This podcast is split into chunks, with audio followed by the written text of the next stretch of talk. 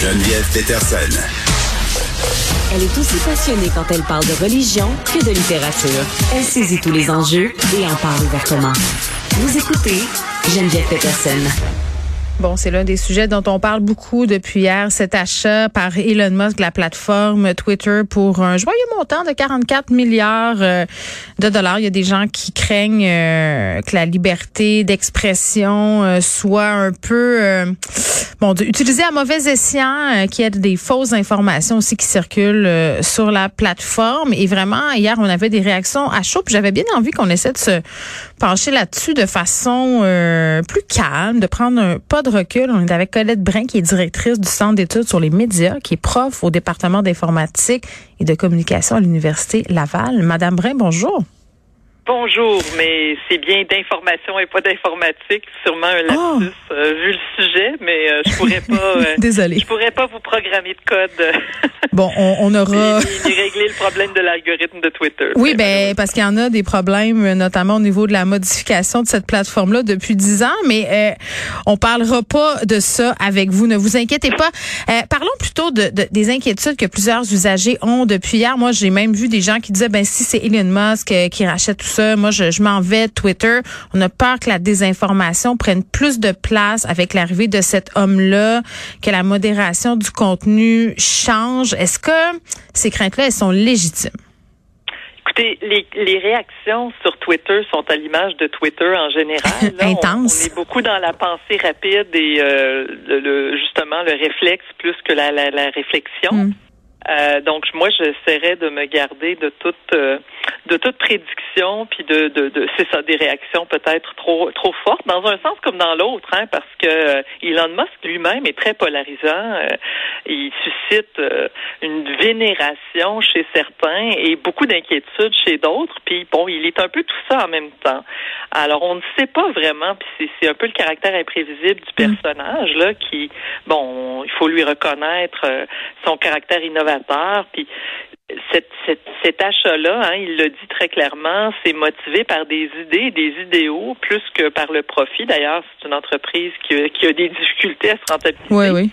Alors, il parle de liberté d'expression, mais aussi de la transparence de l'algorithme, qui est aussi un, enjeu, je dirais, pour la, démocratie, la démocratisation d'Internet, là, que les usagers puissent vraiment comprendre mm. Euh, et peut-être même agir sur l'algorithme. Alors lui, il a des grands projets, comme toujours. Hein, c'est toujours quelqu'un qui propose des choses, puis on se dit toujours c'est impossible, puis euh, parfois il y arrive. Euh, et c'est aussi ce qui est intéressant chez Elon Musk, c'est un usager vraiment assidu de la plateforme. Bon, pour le meilleur et pour le pire. 85 millions d'abonnés. Oui, oui, c'est ça. Donc non seulement assidu, mais aussi très très suivi. Euh, encore une fois, probablement autant par ses admirateurs que par ses détracteurs, comme c'était le cas pour Donald Trump, mais j'irai pas plus loin dans la comparaison. Euh, donc c'est ça. Donc c'est quelqu'un qui connaît très bien la plateforme, qui connaît ses limites et qui l'a souvent critiqué. Donc euh, on, a vraiment l'impression qu'il fait ça pour il, enfin, il annonce qu'il veut améliorer la plateforme. Donc, de ce côté-là, je pense que c'est intéressant, mm. là, les, les, choses qu'il va apporter. Mais c'est aussi quelqu'un qui défend des idées euh, libertariennes, hein, c'est-à-dire l'absence de modération ou à mm. tout le moins, Mais Madame Bray, moins de modération. Puis ça, oui. Ben, je me permets de vous, vous interrompre parce que je, je pense que c'est important, puis c'est difficile de le faire, là, évidemment, de faire la distinction entre Elon Musk, le personnage, c'est-à-dire cet homme euh, grandiloquent, euh, avec des propos souvent euh, assez colorés. C'est un euphémisme de le dire, avec son chapeau de cowboy et tout, puis c'en est un cowboy souvent dans dans ses propos. Tu sais, cet homme-là, donc, versus le propriétaire de Twitter qui doit s'en remettre aussi à un conseil d'administration. Là, c'est deux choses distinctes. oui, un conseil d'administration des usagers et la, communauté des usagers et aussi euh, l'environnement législatif et réglementaire. Donc, il a dit qu'il allait respecter les lois.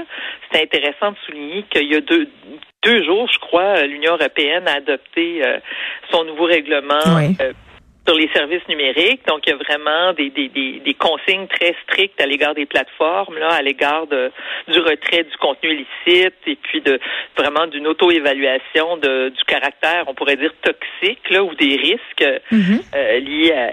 Et puis bon, alors ils s'attendent à ce que les, les, les plateformes, puis c'est exact, c'est aussi le cas. Euh, enfin, le, Canada s'en va dans cette direction aussi, là, de demander aux plateformes de, de, de faire preuve de, de, plus de rigueur et de plus de transparence dans leur, leur pratique par rapport à la, désinformation.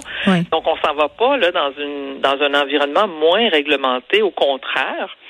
Euh, alors la question de la modération, c'est une nécessité législative, mais mm. c'est aussi une nécessité commerciale. Euh, c'est, si on veut conserver les gens sur la plateforme et pas seulement euh, les trolls ou les, les extrémistes, mm. il va falloir assurer une certaine euh, parce que lui un contrôle de qualité. Elon Musk, il a quand même promis entre guillemets là, qu'il allait chasser de Twitter tous les personnages anonymes, là. c'est-à-dire qu'on allait devoir s'identifier pour de vrai. Là. C'est fini les têtes d'œufs, les comptes qui se démultiplient, euh, puis toutes ces pratiques-là qui permettent justement d'envoyer des messages à nous, de propager de l'information qui est erronée.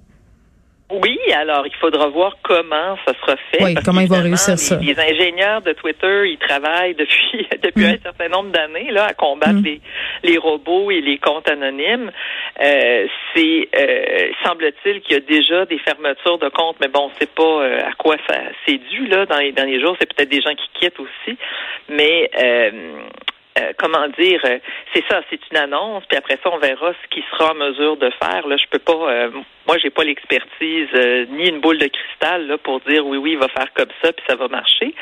Mais, mais ces intentions-là sont certainement hmm. louables. donc, de, mais c'est un peu, c'est un peu particulier parce qu'il semble un peu souffler le chaud et le froid. Hein, du bord d'une part, dire ben on va, on va contrer la désinformation, mais en même temps, on va libérer la parole. OK, ben c'est ça, Madame Bray, parce que je me, ben c'est compliqué. Puis là, je fais appel euh, à votre expertise en communication. Je pense que ça va être excessivement intéressant au cours des prochains mois, d'un point de vue communicationnel, de voir Elon Musk se dépatouiller avec ses contradictions. Parce qu'imaginez un peu euh, son désir, par exemple, d'aller vendre Tesla beaucoup en Chine, tu sais, un pays où on le sait, la liberté de presse euh, et l'information, c'est pas tout à fait ça. Là, j'ai bien hâte de voir comment il va jumeler tout qui, Oui, ben c'est ça. Il, il, conserve ses, ses intérêts. Bien euh, sûr. demeure une toute petite bébelle là, dans, dans l'ensemble de, de, ses activités commerciales. Ça crise la quarantaine. Euh, en même temps, il, bah, écoutez, j'irai pas jusque là. Je pense qu'on l'a comparé, le New York Times l'a comparé à Citizen Kane là, euh, au baron de presse du 19e siècle, dans le sens que c'était vraiment un un joujou puis une façon de, de faire euh, comme un, porte-voix là pour mhm. ces projets. Mais écoutez, euh, moi je suis de l'école qu'il faut voir ce que ça va donner. C'est vrai, vous avez raison. Euh, et puis il a fait des choses. C'est quelqu'un qui a fait des choses aussi très bien. je veux dire, j'ai pas été insensible à son intervention en Ukraine. Hmm. Je veux dire, on, on, verra bien ce qu'il est capable de faire.